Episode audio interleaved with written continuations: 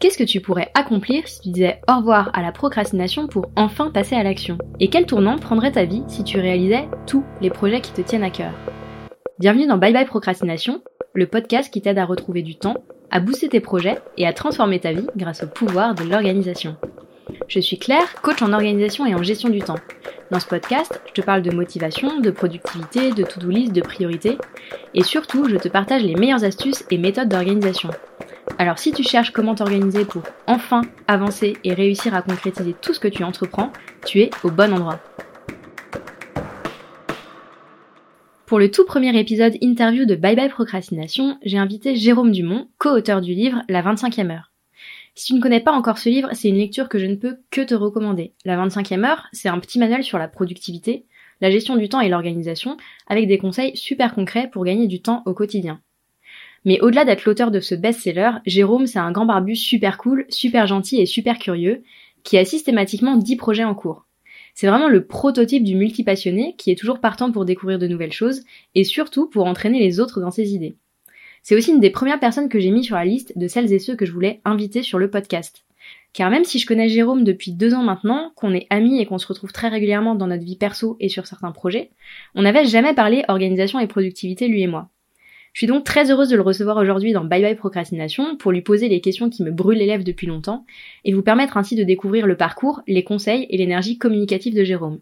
J'espère que cet épisode vous plaira. Bonne écoute Salut Jérôme, je suis hyper heureuse euh, de t'accueillir sur euh, ce tout premier épisode interview de Bye Bye Procrastination. Ça faisait super longtemps que je voulais parler organisation avec toi, donc je te connais depuis un petit moment, mais les auditeurs et les auditrices euh, savent peut-être pas qui tu es. Est-ce que tu peux un peu te présenter et me dire qui est Jérôme Dumont? Eh ben avec plaisir. Je suis aussi super content d'être là. C'est l'occasion de se voir dans un contexte autre que juste amical. Euh, et donc, bah, je m'appelle Jérôme Dumont, en effet. Euh, la plupart de mes potes m'appellent Jay, euh, même au boulot, même ma maman. Donc, euh. et, et du coup, j'ai 37 ans. je crois qu'à chaque fois que je le dis, je réalise que que que je me rapproche de la quarantaine, et ce qui est une bonne chose aussi, puisque je me dis, bah, vu que le temps a une limite, il faut bien l'optimiser. Et, euh, et du coup, bah, je bosse aujourd'hui depuis deux ans chez Back Market, qui est une boîte qui fait, qui vend des produits reconditionnés. Euh, ça, c'est un peu ma nouvelle activité principale. Sachant que avant ça, j'avais monté une, une boîte One Morphing Studio, un studio qui faisait des applications mobiles pour des startups, des grands groupes. Et on a monté ça avec deux potes et on a gardé ça pendant huit ans. Euh, on a monté jusqu'à 12 personnes, on a transformé en entreprise libérée, etc. Donc ça, c'était vraiment chouette, mais c'est une histoire du passé. Euh, donc l'activité principale c'est ça aujourd'hui. Et en activité secondaire j'ai écrit un bouquin avec euh, deux autres potes euh, qui s'appelle La 25e heure euh, qui a été traduit en anglais en The Extra Hour. Et maintenant en chinois traditionnel en taïwanais je saurais même pas le prononcer. En japonais aussi et en roumain. Et du coup je connais pas les titres dans ces langues là euh, et du coup, bah, on a le bouquin qu'on a écrit, et suite à ça, on fait des interventions, des formations dans des entreprises. Et ma troisième grande activité, c'est Opal, qui est euh, une communauté euh, qu'on a créée avec des amis et qui organise chaque année un festival participatif. Et bah, dont tu fais partie, donc euh, que tu connais bien. Tout à fait. Est-ce que tu peux nous en dire un tout petit peu plus justement sur ces trois grands fronts, on va dire, que tu mènes, que tu mènes en même temps bah, Ton taf, la 25e heure et Opal, puisque du coup, tu as évoqué notamment la 25e heure et ça faisait partie des, euh, choses dont je voulais parler avec toi, puisque euh, La 25e heure, c'est un livre, euh, comment est-ce que tu le décrirais? C'est un livre d'efficacité personnelle, de productivité, ça parle de quoi exactement? Euh, c'est alors c'est une bonne question puisque souvent les gens parlent de le livre est un livre de productivité, on essaie de pas le décrire comme ça. Je pense qu'il faudrait même le décrire en partant de la conclusion du bouquin. Euh, à la base, on a écrit ce livre en disant on veut rendre aux gens le temps qui passe sur des choses bêtes ou répétitives, réverbatives, et, donc en gros, le but du bouquin, c'est comment mieux s'organiser pour plus profiter de la vie, et pas euh, s'organiser pour travailler plus. C'est plus euh, travailler mieux pour vivre mieux. Et c'est quoi le déclic finalement qui vous a fait, qui vous a donné envie de d'écrire ce livre et de partager cette euh, vision de l'organisation qui est une vision de performance, mais de performance au service de la vie et de des projets qu'on veut mener et de nos passions quoi. Alors le déclic, il s'est fait un peu en deux temps. Je pense qu'il y avait le fait que dans nos boulots précédents, on, bah on avait cette culture du FaceTime, de rester tard au boulot et, et, on bossait beaucoup, je finissais très tard. Euh, et à un moment, on s'est rendu compte que ça servait pas forcément à grand chose. Euh, mais après, donc ça c'est un peu pour l'histoire, mais le, je crois que le vrai déclic, c'était plus, euh, on était dans un bar. je crois que la plupart des projets sont nés comme ça. Et on discutait tous les trois parce qu'on se partage tout le temps des tips de productivité, euh, parfois des vraies méthodes organisationnelles de tiens, moi tous les matins je définis mes tâches de la journée, et toi tu fais comment? Mais aussi des trucs de geek où bah moi quand je monte dans l'ascenseur pour aller chez moi, je défais déjà mes lacets. Comme ça quand j'arrive, bah je perds pas de temps et puis on, on, rigole avec ce genre de trucs. À l'aéroport, ça m'agace quand les gens, une fois qu'ils arrivent au guichet, ils cherchent leur passeport dans leur sac alors que moi j'ai déjà la main dans la poche avec mon doigt à la bonne page. Et en fait, on parle de ça un peu tout le temps et euh, bah, dans ce bar, on, on se racontait des petites euh, anecdotes. Et on s'est dit, mais en fait, à force d'en parler ensemble, on a peut-être assez de matière pour en faire un e-book à la base et euh, bah, partager ça avec des gens et peut-être qu'il y a des gens qui vont trouver des choses intéressantes et, et nous ramener d'autres conseils, ça pourrait être bien. Sauf que en général dans un bar, euh, t'as cette idée, tu recommandes un verre et puis on s'est bien marré, on a eu une belle idée et on se casse. Et là on s'est dit, si on veut la rendre concrète, il faut qu'on on prévoit la prochaine étape, donc on se book un week-end ensemble, découper du monde, découper internet pour bosser dessus, avant que le serveur avec l'addition. Ok. Et du coup on a pris nos agendas, euh, bon, Guillaume, qui a une petite fille, euh, a dû, euh, lui qui a l'idée, euh, les disponibilités. Et trois, trois, quatre semaines plus tard, on a trouvé un week-end, on a dit, bah c'est celui-ci, on l'a mis dans l'agenda. Le serveur est venu avec l'addition et bah, du coup, on n'est pas reparti avec juste une idée sympa, mais on est reparti avec un projet. Et c'est ça qui a lancé le, le truc. Trop bien. Du coup, moi, quand tu me parles de la 25e heure de Opal et de tous les autres projets que je sais que tu as en dehors de tout ça, parce que en dehors de tes projets, tu as aussi une vie perso et plein de trucs plein de trucs qui se passent. Euh, moi, j'appelle ça des side projects, c'est-à-dire des projets qu'on fait en plus de son activité principale. Donc, euh, on a un travail euh, où on est entrepreneur, etc. Mais on a aussi potentiellement des projets passion, donc des side projects. c'est des projets qui peuvent porter une certaine ambition. Finalement, qu'est-ce qui te motive, qu'est-ce qui te pousse à avoir plusieurs projets à côté, en parallèle de ton taf, sachant que ça te prend quand même de l'énergie et du temps, et qu'est-ce qui fait que au lieu de juste euh, être sur ton canapé en train de regarder des séries euh, ou euh, jouer à la console ou juste boire justement des bières avec des potes en refaisant le monde, qu'est-ce qui te pousse justement à passer du temps et à consacrer ton énergie à des projets comme ça? Alors, contrairement à l'image que je peux donner, je passe beaucoup de temps sur mon canapé à regarder des séries. Je bois beaucoup de bière avec mes potes. mais ce qui me motive à, à, faire le reste, je pense que c'est ma plus grande peur, c'est l'ennui. Euh, je déteste euh, m'ennuyer, tomber dans une routine. Euh, j'ai euh, j'ai souvent un peu comme un slogan de dire je préfère faire le mauvais choix que rester à l'intersection. Prendre, vaut mieux prendre le mauvais chemin que rester à l'intersection, quitte à se planter, à faire marche arrière. Et en fait, je pense que c'est ma, ma, une de mes méthodes pour fuir l'ennui, c'est de tout le temps faire relancer des nouveaux trucs. Et du coup, c'est pour ça que j'aime bien bricoler euh, parce que ça me permet de construire et de faire quelque chose, de jouer de la musique, je joue de la guitare un peu tous les jours, j'ai fait pas mal de piano. Euh, là, j'aime bien faire des cakes à la maison. Genre, j'ai l'impression, en fait, toujours faire des, des, des, choses, ça me fait plaisir. Et c'est sûr que dans les projets bah, dont je te parlais en disant au MTS, on a monté ça avec deux potes. La 25e heure, on a fait ça avec des potes. Euh, Opal Festival, euh, la communauté, c'est avec des avec des amis. Il y a un truc où j'aime bien. Euh, y a, en fait, il y a quasiment aucun projet où je suis tout seul. Euh, si je suis tout seul, potentiellement, je vais, ils vont moins durer ou ça ira moins loin. Et euh, et le fait de faire avec, des gens, c'est que j'aime bien regrouper des gens aux compétences différentes ensemble et euh, regarder ce qui se passe.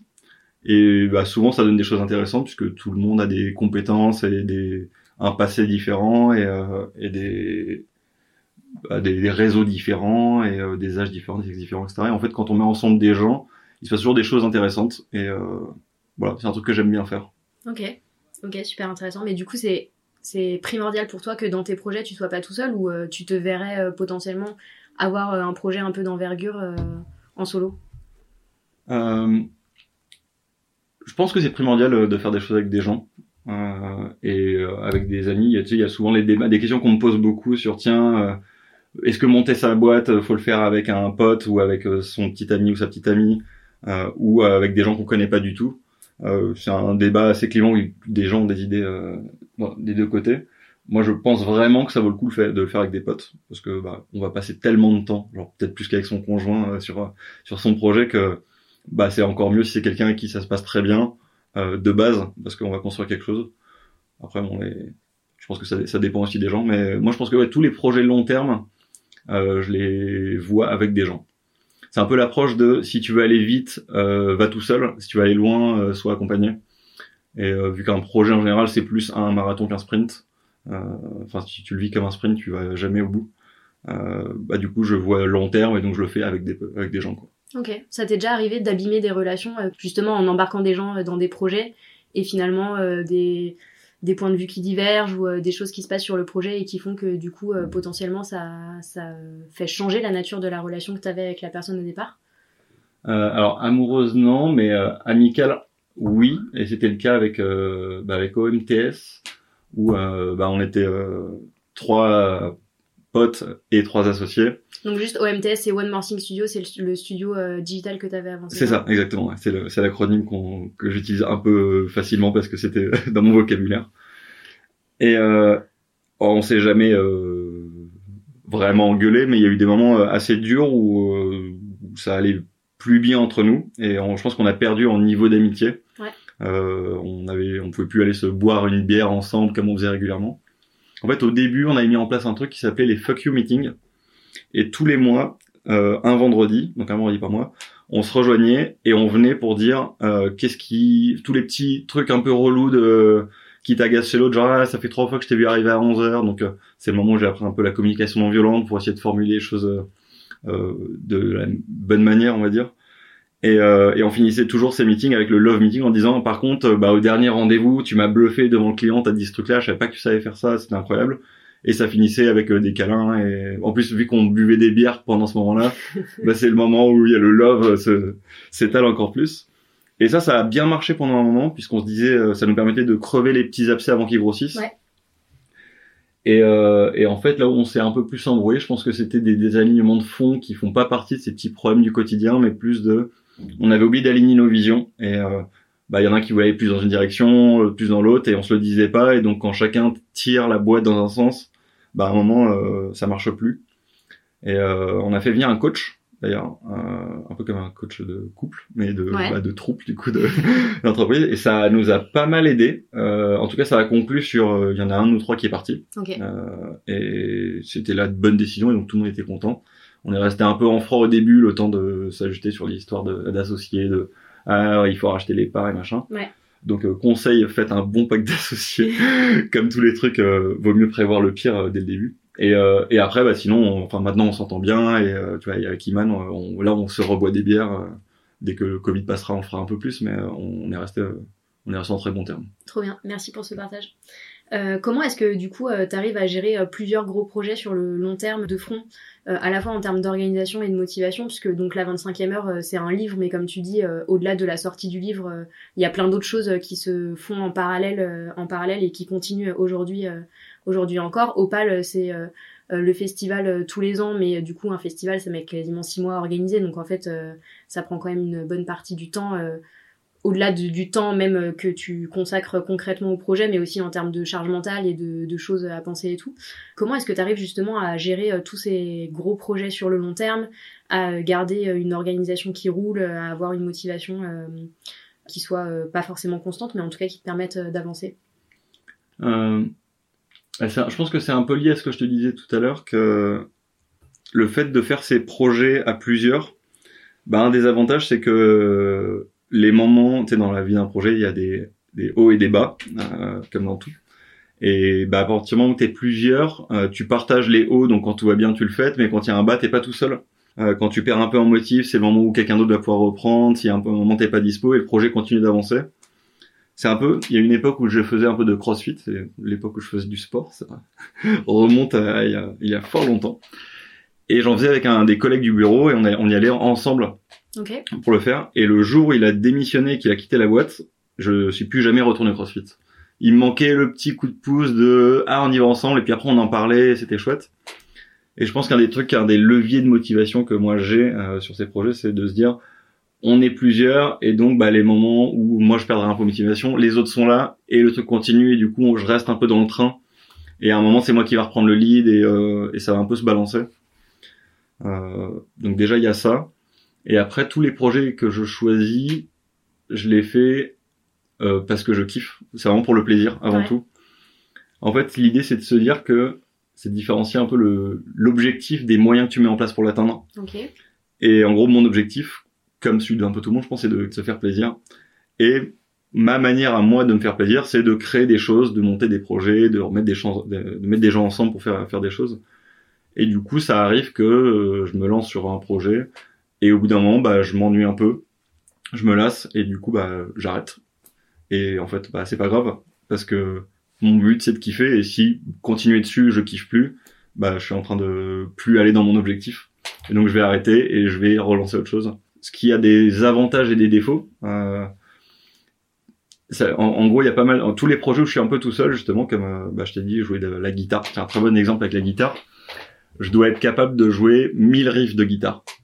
Je peux pas faire un morceau en entier complet. Parce que, tu sais, la phase de progression du début, c'est un peu le, le truc de Pareto, où le début, tu vas apprendre très vite et tu vas apprendre les premiers riffs un peu sympas à jouer.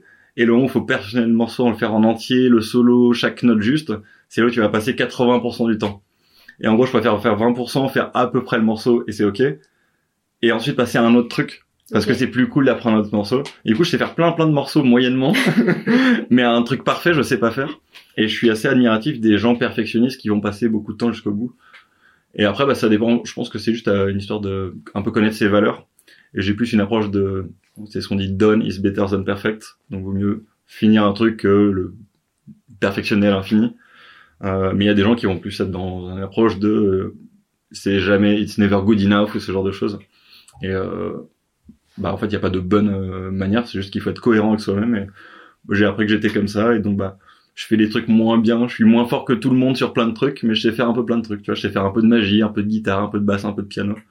Et euh, bon, du coup c'est pas un problème si, euh, si t'es ok avec ça, quoi. Ouais, carrément. Mais du coup, euh, finalement, ce qui te permet de de continuer tes projets sur le long terme, typiquement si, quand je parle d'Opal, donc Opal c'est la communauté que tu as fondée avec d'autres personnes et qui organise tous les ans notamment un festival en août. Euh, si je parle de ça et si je parle de la 25e heure qui au-delà du livre continue de vivre, euh, finalement ce qui te permet de continuer sur le long terme c'est le fait d'être avec d'autres personnes. C'est ça qui te permet de te tirer justement euh, du truc je m'ennuie super vite et une fois que j'ai la phase un peu de nouveauté, le charme du neuf et le justement le, kiff, le, frisson de j'apprends vite et je démarre super fort. Au-delà de ça, en fait, finalement, c'est les personnes qui te font rester dans les projets et qui te permettent de continuer d'avancer. Et ben en fait, les personnes font que je. Donc le but c'est que je kiffe tout le temps, en effet. Ouais. Et le fait qu'il y ait des personnes, ça crée tout le temps du nouveau. La 25e heure, le bouquin est sorti et on aurait pu à trois se dire bah on est content, maintenant bah on, on fait euh, deux trois interviews, des choses comme ça et et ça, on laisse couler, le projet euh, serait mort. Mais le fait qu'entre nous on se dit tiens et si on lançait euh, des interventions, on va dans des boîtes, on parle, on transmet le message et comme ça euh, les gens potentiellement ils vont passer un jour au 4 5e et ça sera trop bien. Et après, bah, si on maintenant faisait des formations sur une journée complète, et maintenant on se sent sur un nouveau projet de faire des formations vidéo, euh, donc il faut qu'on bah, qu'on apprenne ce métier-là, comment est-ce qu'on produit le truc, est-ce que c'est nous, est-ce qu'on bosse avec des youtubeurs. Et du coup, c'est que des nouveaux projets excitants dans le projet. Et Opal, c'est la même chose, ça aurait pu être, on monte le festival, on fait la première édition en euh, 2017, les gens sont contents et c'est fini. Ou, ah bah maintenant qu'on a fait ça, comment on capitalise, est-ce que y a, les gens veulent faire autre chose, est-ce qu'il y a d'autres idées? Bah maintenant qu'on a une communauté, on pourrait organiser des discussions. Donc on a fait les feux de camp, qui sont des discussions de gens sur des thématiques de le polyamour, la vie après le, confinement, ce genre de choses. Donc t'as un plaisir du nouveau projet euh, from scratch. euh, tu pars de zéro, tu construis quelque chose qui est assez chouette, et aussi le plaisir de recréer quelque chose de nouveau avec déjà une bonne base d'outils, de connaissances, de gens, etc. Et c'est aussi super intéressant. Genre, t'as déjà un beau parterre de fleurs et tu replantes des nouveaux trucs et Exactement. ça change ton paysage, quoi. Voilà, c'est ça. Tu, tu cultives ton potager et c'est super chouette. Trop bien. Du coup, tu, tu me dis que t'as un peu du mal euh, à euh, euh, persévérer quand tu te retrouves dans l'ennui ou dans la difficulté. Euh, ma question justement c'est euh, finalement euh, comment est-ce que tu gères euh, ces difficultés-là? Comment est-ce que tu gères la frustration? Parce qu'en fait ça arrive forcément à un moment ou à un autre, même si euh, tu peux kiffer à fond un projet et que euh, c'est un projet passion, il y a forcément des moments où tu es un peu dans la difficulté parce que ça se passe pas tout à fait comme prévu ou pour plein d'autres raisons. Comment est-ce que tu euh, gères euh, justement euh, ces choses-là et c'est quoi pour toi les principales difficultés que tu rencontres quand tu, quand tu mènes ces projets? Alors en effet, il y a donc il y a toujours plusieurs solutions et tout comme la procrastination, tu peux la vaincre si tu identifies les sources et les raisons. Ouais. Et là, euh, alors dans le cadre de quand je suis tout seul, euh, bah c'est ce dont je te parlais de si je m'ennuie, euh, au bout d'un moment je vais abandonner le projet. Et bah du coup j'ai comment je règle ce problème? Bah je le règle pas et je l'accepte. Je je- j'embrasse le le résultat et me dis bah ok bah c'est que si je dois l'arrêter c'est que je dois l'arrêter puisque bah c'est pas le meilleur moyen pour continuer de de, de, de me faire plaisir et de kiffer donc bah je vais en changer et faire autre chose j'ai pas de remède magique je sais que pour les moments où t'as quand même envie d'aller au bout euh, j'essaie de me donner des petites euh, motivations au milieu en disant tiens allez si t'arrives à faire ce truc là tu te fais ce petit plaisir Je- à l'époque je m'offrais des vinyles quand j'atteignais des des étapes intermédiaires un peu chiantes euh, qui permettaient d'aller plus loin dans un projet que je voulais faire La stratégie de la carotte, quoi. finalement. Exactement. Je me faisais des carottes tout seul. et ça marche bien. Par contre, quand on est plusieurs, les différents obstacles que j'ai notés euh, pour aller plus loin dans un projet, donc il y a le côté un peu, bah, quand t'es nombreux, un peu chaotique que tu peux avoir, et du coup c'est c'est un peu le bordel quand tout le monde sait pas comment faire. C'est juste de l'organisation. On a beaucoup utilisé à l'époque euh, Trello, maintenant c'est un peu plus Notion. Et du coup le côté chaos, je trouve que il, il arrive moins peut-être parce que on a grandi et vieilli, les gens sont plus matures, peut-être que quand j'avais 18 ans, c'était plus dur de gérer les choses. Mais en tout cas, euh, je sais que ce problème-là se gère plus facilement quand euh, on s'organise entre nous, quand chacun a compris son rôle et comment on avance. L'autre problème, bah, c'est le fameux manque d'alignement, ce que j'ai eu à un moment euh, dans, dans ma boîte. Euh, et ça, maintenant, ce que je fais dans tous les projets que je monte, euh, on démarre toujours en faisant des, un atelier de post-it. Moi, j'adore les post-it. Et en fait, on fait toujours un exo où on définit ensemble c'est quoi notre vision pour s'assurer. En gros, c'est juste de créer de l'alignement et de dire où est-ce qu'on veut aller, pourquoi on fait ce projet, euh, parce qu'on a potentiellement des des raisons intrinsèques personnelles différentes. Il y en a, ça peut être genre ah bah mon but c'est pour la notoriété, c'est pour l'argent, c'est juste pour prendre du plaisir. Moi c'est parce que je m'ennuie, je veux être avec vous. Et on a des raisons profondes qui sont différentes et c'est pas grave, c'est pas les mêmes, mais au moins on les connaît. Et ensuite, l'objectif du projet en soi, où est-ce qu'on veut l'emmener, c'est quoi sa vision à un an, trois ans, cinq ans? Donc nous, on fait souvent le long terme, moyen terme, court terme. D'ailleurs, de dire, c'est quoi ton court terme, c'est quoi ton moyen terme, c'est quoi ton long terme? Bah moi, le court terme, c'est dans deux semaines. Ah bah moi, c'est dans six mois. Ah et pourquoi? Et bah chacun. Ah, et moi, t'as tu comprends, j'ai 40 ans, donc le projet d'acheter une maison, euh, c'est maintenant que je veux le faire. Ah, et bon, j'ai 25 ans, c'est plutôt dans cinq ans que je le voyais. Ah bah, on l'a dit, on comprend. Maintenant, bah si toi tu mets la pression, je comprendrai pourquoi et comprends que moi je traîne la patte là-dessus et plutôt que de pas le dire et de pas comprendre comment les gens sont. Donc en gros, l'histoire de l'alignement, je pense que c'est vraiment vraiment important. Donc sur la vision, les objectifs personnels de chacun, et on fait souvent aussi sur les valeurs, définir un peu nos valeurs personnelles et de et surtout de refaire cet exo tous les ans, euh, enfin ou tous les six mois, tous les ans, tous les deux ans selon le besoin. Par exemple, la 25e heure, une fois qu'on a dit on se lance vraiment dans le projet, c'est plus un e-book, ça va être vraiment un bouquin. On s'est fait un atelier chez Guillaume euh, toute la soirée avec les post-it et en se disant mais c'est quoi la mission, genre pourquoi on fait la 25e heure? C'est quoi la vraie raison? Est-ce que juste on veut se dire je suis un auteur et c'est cool de dire maintenant j'ai écrit un bouquin, je vais me la raconter en société, ce qui peut être une raison valable d'ailleurs. C'est très cool de dire je suis auteur. Euh, et en fait on s'est dit euh, non la vraie mission c'est qu'on veut rendre aux gens le temps qui passe sur des sur des choses inutiles et le bouquin c'est juste un moyen et c'est pour ça qu'on a découlé euh, les formations et euh, les interventions, les vidéos qu'on va parler bah, dans des podcasts comme maintenant, des interviews. En fait, c'est que des moyens qui servent la mission qu'on a. Et après, on a une vision long terme qui est la 25e heure est rentrée dans le vocabulaire courant. Donc les gens disent ah c'est pas très 25e heure de faire ce truc. Alors pour l'instant ça marche, mais dans notre cercle proche, le jour où je croise quelqu'un dans la rue qui dit ça, euh, on se dit euh, champagne. Et quand on a reparcouru ce qu'on avait écrit il y a 4 ans, bah, on avait atteint des objectifs de tiens le livre est vend- un best-seller, le livre est vendu à l'international, etc. Donc je pense que ça c'est bien de s'aligner euh, avec les gens et de le refaire régulièrement, ce qui fait qu'on peut aller plus loin ensemble. Et le dernier point, et ça j'ai plus remarqué avec Opal, c'est la perte de motivation et d'engagement des gens. Euh, et ça c'est arrivé dans les premières éditions d'Opal où on se dit bah tiens on est une vingtaine à gérer l'orga donc euh, toi tu fais ça, moi je fais ça, etc. Et il y en a quelques-uns qui ah finalement ils pouvaient plus, puis ils l'ont pas dit en disant bon de toute façon on est une vingtaine ça va. Et en fait bah tu comptes sur eux et ils sont plus là et le truc marche plus et t'es en galère. Et euh, et du coup bah faut, faut, faut, faire assez gaffe donc je pense que ce qui est bien c'est dès le début de dire aux gens que c'est pas grave de bah, de se désengager on a tous des vies perso on peut des enfants qui arrivent une maladie la, famille euh, juste euh, d'autres projets. Et que c'est ok euh, d'en sortir, faut juste le dire, comme ça quelqu'un d'autre peut reprendre la main et qu'il n'y a aucun problème. Un autre truc qui marche bien aussi, c'est de faire bosser les gens en groupe, parce que de ça garde l'inertie, parce que ça fait un petit groupe de projet à, l'intérieur, et de s'assurer qu'il y ait toujours un leader dans le groupe, donc on appelle ça un souffleur chez Opal, et son donc c'est pas le chef des autres puisqu'il n'y a pas de hiérarchie, pas, de structure verticale, mais en gros c'est quelqu'un qui s'assure que euh, il se passe quelque chose et que ça avance. Et on s'assure qu'il y ait un seul leader, c'est tout comme on dit un seul capitaine sur un bateau parce que s'il y en a deux, bah on dit c'est bon c'est l'autre qui gère et c'est l'autre qui gère et en fait ils font sur l'iceberg et personne à gérer. Donc là on dit il y en a toujours un qui est le souffleur. Et si le souffleur un jour il peut pas, il voit quelqu'un d'autre, est-ce que tu peux me remplacer C'est toi le souffleur. On a toujours un point de contact et il s'assure que dans l'équipe bah, tout le monde est ok, motivé, engagé. Et si un jour quelqu'un ne l'est plus, on le sait. Et euh, les missions sur lesquelles il bossait sont euh, quelqu'un d'autre les prend. Ce que tu disais euh, sur sur le fait de s'engager et se désengager, ça me fait penser à un truc que j'ai croisé aujourd'hui sur Instagram et en l'occurrence c'était une citation de la 25e heure donc ça m'a fait sourire de voir ça juste avant notre échange et qui disait euh, il vaut mieux passer deux secondes à dire euh, non euh, poliment et avec courtoisie que de passer une demi-journée sur un engagement qu'on n'a jamais voulu dans notre emploi du temps. Et c'est toujours quelque chose auquel tu crois fermement. Ouais, complètement. C'est c'est le deuxième conseil qu'on a le plus reçu de, des, des start qu'on a interviewés quand on leur demandait bah c'est quoi pour toi le de nous un tips de productivité ou comment tu gères mieux ton temps. Et il y a énormément de gens qui nous ont dit ça. Et en effet, on dit tous trop souvent oui euh, alors je parle dans le contexte professionnel. Hein. Moi, dans le contexte personnel, je suis un, peu un yes man. Je dis oui à tout ce qui ouvre des opportunités. Mais dans le contexte professionnel, si on dit oui tout le temps, au bout d'un moment, on commence à bosser pour les autres et plus pour soi, et c'est compliqué. Et on dit oui pour deux raisons. De un, on veut pas vexer son interlocuteur, et euh, bah, c'est plus facile de dire oui que de dire non. Et la deuxième raison, surtout, c'est qu'on connaît pas bien ses objectifs.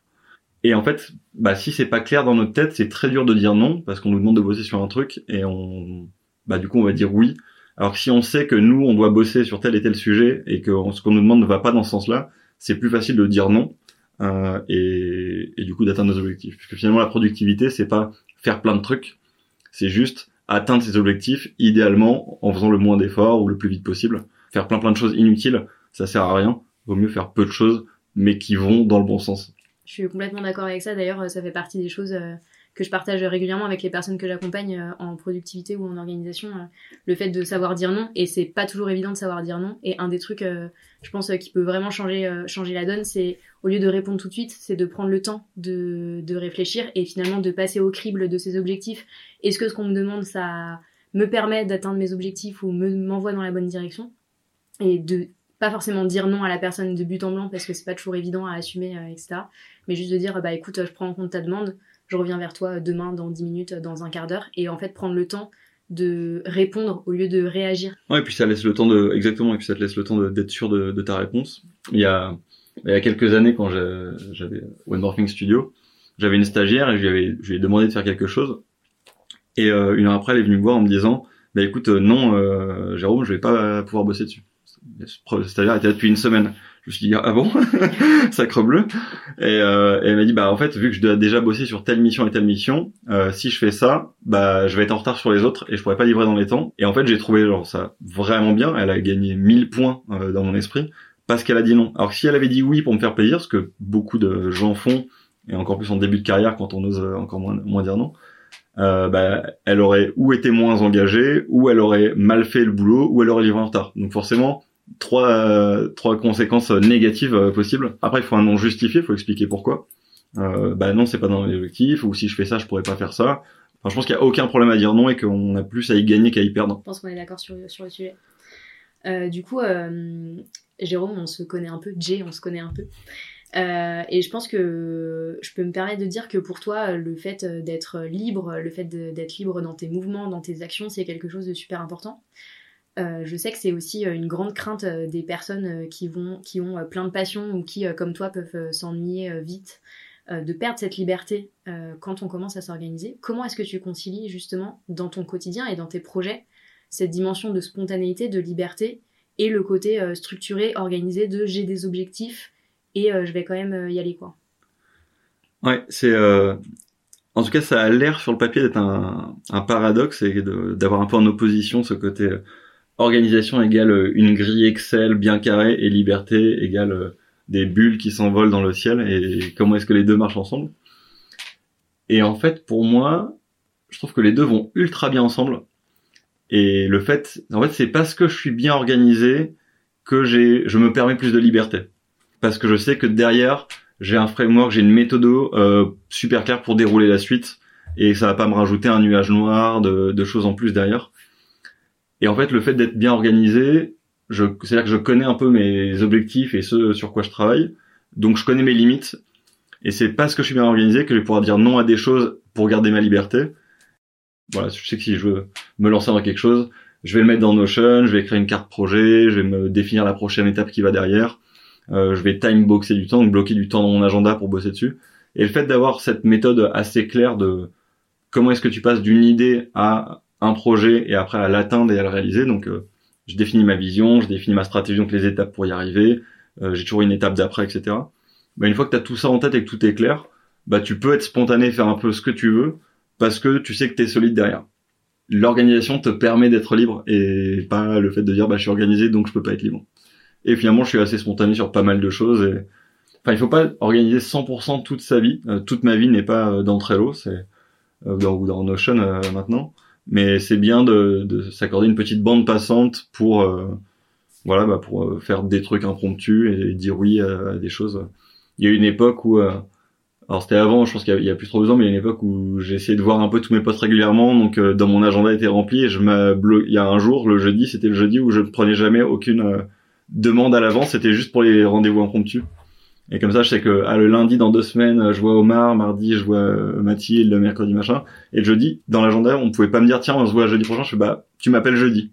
Ok. Si tu m'appelles pas jeudi, on se voit, euh, c'est pas possible à l'avance. Et du coup, bah, jeudi, euh, quelqu'un, ou personne m'appelait, j'étais tout seul et c'était ok. Ou on m'appelait, je fais, bah, vas-y, je suis dispo. Le coiffeur sans rendez-vous, quoi. Exactement. bah, attends, je fais, je fais plus ça parce que je pense qu'il y a plus besoin et est-ce que tu as une astuce euh, organisation ou productivité que vraiment le truc euh, que tu penses d'utilité publique et que tout le monde devrait savoir justement pour retrouver du temps, retrouver de la sérénité et avoir euh, les espaces de liberté comme tu dis à la fois pour faire des choses pour soi mais aussi pour faire avancer ses projets perso?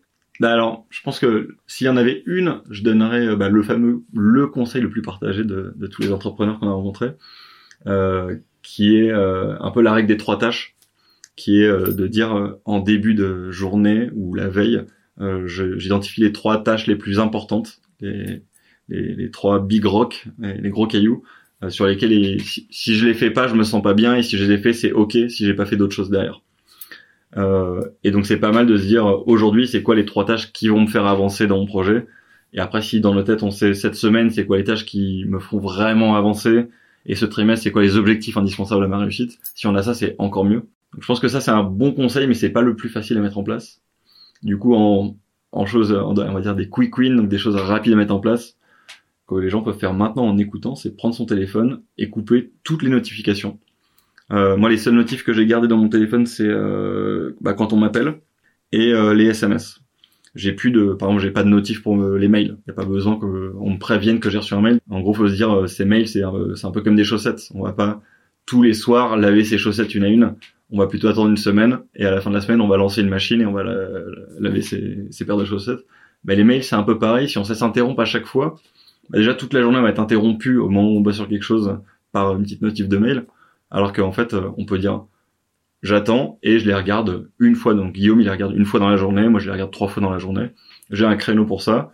J'ouvre ma boîte mail, il y a euh, selon la fréquence 5, 10, 15, 20 mails. On les traite, mais on les fait tous d'une traite. Les gens peuvent en moyenne attendre euh, je crois qu'à l'époque c'était 48 heures, même si c'est 24 heures, même si c'est 8 heures, j'envoie un mail. Si on me répond pas dans 8 heures, c'est OK. Donc théoriquement, ça veut dire que si je la regarde trois fois par jour, c'est OK. Et donc voilà, donc couper les notifs de manière globale et c'est pareil sur les notifs Facebook. Moi, j'ai désinstallé Facebook de mon téléphone, mais ça veut dire que j'y vais pas. Mais du coup, j'y vais beaucoup moins souvent et je perds pas d'infos parce que bah quand j'y vais, j'ai plus de pastilles, le chiffre en pastilles rouges, j'ai genre 15 trucs, donc waouh, trop cool, plein de dopamine d'un coup, plutôt que être alerté à chaque fois que quelqu'un a liké une photo de mon chat ou un truc comme ça. Euh, voilà, aussi, à la limite, peut-être un dernier conseil euh, pour les gens qui, j'espère, euh, tout le monde a, une to-do list, euh, au moins euh, papier post-it ou autre. Et si c'est pas le cas, il est jamais trop tard pour commencer. Premier post-it, écrivez faire une to-do et, et, et du coup une bonne approche pour ceux qui ont une to-do list, c'est enfin une bonne, un bon tips parce que je sais que les gens nous l'ont beaucoup remonté, c'est ce qu'on appelle la règle des deux minutes qui consiste à dire que si une tâche prend moins de deux minutes, bah, je vais pas la noter dans ma to-do list pour la reprioriser, la relire et créer un peu du, du nuage noir au-dessus de ma tête, mais le faire tout de suite. Alors faut pas la faire tout de suite au moment si on est en train de bosser et on nous demande quelque chose, on va pas s'interrompre, on va finir ce qu'on doit faire. Mais le moment où on doit bosser sur cette to-do list, bah on va exécuter toutes les tâches directement. Et en fait, le fait de dire je le fais maintenant, comme ça c'est réglé, et d'avoir cette habitude un peu dans tout, je pense que ça, ça enlève vraiment ce nuage noir et ça facilite pas mal de choses.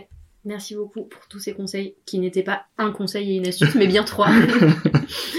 Euh, c'est quoi tes prochains euh, grands projets en plus de la 25e heure et Opal qui prennent déjà pas mal euh, de place, j'imagine, dans ta dans ta vie et dans ta to-do list et ton travail chez Back Market, ce qui fait déjà quand même trois gros trois gros morceaux dans ta dans ta to-do list et dans tes dans tes tableaux de suivi. Bah alors du coup sur Opal on, on commence à bosser sur la suite de qu'est-ce qu'on veut de la communauté et on va avoir le festival de cette année si si on a le droit de le faire mais pour l'instant on croise les doigts et si ça finit sur des chaises, ça finit sur des chaises. Et on avance comme si c'était la vie. Exactement. Donc euh, il y a ce projet-là qui, qui avance. Et à côté de ça, on monte un autre projet, euh, vraiment pour le fun, avec, euh, bah, avec ma copine Marion, avec Bao qui est l'un des co-auteurs de la 25e heure, et avec Alexandra qui est la copine de Guillaume qui est le troisième co-auteur de la, de la 25e heure. Et, et en gros, le but du projet, c'est un jeu qui peut être un site, une appli ou autre chose, euh, qui permet de faciliter les discussions autour du sexe. Bah, comme d'hab, on a commencé le premier meeting euh, il, y a, il, y a, deux mois euh, en bossant sur c'est quoi les objectifs, pourquoi on fait ça. Alors entre nous, à l'échelle personnelle, c'est vraiment pour le fun. Donc le jour où c'est plus marrant, où on rigole plus, ou que ça devient trop sérieux et chiant, on se reposera la question. Ouais. Mais par contre, à l'échelle du projet, le but c'est bah, de, de, vraiment que les gens ouvrent leur esprit et apprennent des choses. Et si on voit que il y a un avant et un après dans le monde autour des jeunes qui utilisent le truc, euh, bah on sera content. Euh, voilà. Et puis après j'ai un projet avec Marion aussi, euh, pas tout de suite, mais qui viendra de partir en tour du monde. Donc j'avais fait ça tout seul il y a il y a une quinzaine d'années et ça commence à bien me manquer. Et puis je me dis à le faire à deux, ça peut être sympa aussi. Je crois que le moment que tu préfères le plus, c'est presque l'orgage jusqu'au début du voyage. Euh, plus éventuellement un ou deux highlights au milieu, mais l'orga en fait partie. Donc, euh, bah donc on se fait un peu un peu rêver là-dessus. Et puis après, les autres projets qui démarrent tout juste, c'est on a envie de s'acheter une maison entre potes à plusieurs euh, pour euh, pas y vivre mais pour y passer on va dire une semaine par mois vu qu'avec le Covid le télétravail est devenu un peu la norme pour pas mal d'entreprises et de se dire bah une semaine par mois on se met tous ensemble on a la fibre et, euh, et on bosse et puis bah après euh, on, on, se fait des bonnes bouffes on se fait des jeux de société euh. donc voilà la prochaine étape c'est de se trouver une maison quelque part ensemble voilà un, un autre projet entre potes donc finalement plein de projets euh, avec d'autres personnes euh, encore euh, comme comme à ton habitude. Exactement. Merci beaucoup Jérôme d'avoir répondu à mes questions. J'ai été hyper contente d'échanger avec toi sur la productivité, l'organisation, mais bien au-delà de ça et de pouvoir faire partager euh, ton parcours et ta personnalité hyper solaire euh, à toutes les personnes qui vont écouter ce podcast. Euh, pour vous, chers auditeurs et auditrices, je vous mets tous les liens de ce dont on a parlé avec Jérôme dans la description de l'épisode, donc toutes les applications que Jérôme a évoquées, évidemment le lien vers le livre La 25e heure, etc. Et puis on se retrouve très bientôt pour un nouvel épisode de Bye Bye Procrastination. J'espère que tu as aimé ce nouvel épisode de Bye Bye Procrastination et que tu y auras trouvé l'inspiration et la motivation pour faire avancer tes idées, un petit pas après l'autre. Si c'est le cas, n'hésite pas à mettre 5 étoiles sur ton application préférée, à me laisser un commentaire ou à partager cet épisode autour de toi. Et si tu veux vraiment dire bye bye à la procrastination, va vite télécharger le guide gratuit 5 étapes pour vaincre la procrastination que tu peux retrouver sur mon site internet theminimalplan.com. Je te mets le lien vers le guide gratuit dans la description. On se retrouve très très vite pour un nouvel épisode de Bye Bye Procrastination. À bientôt!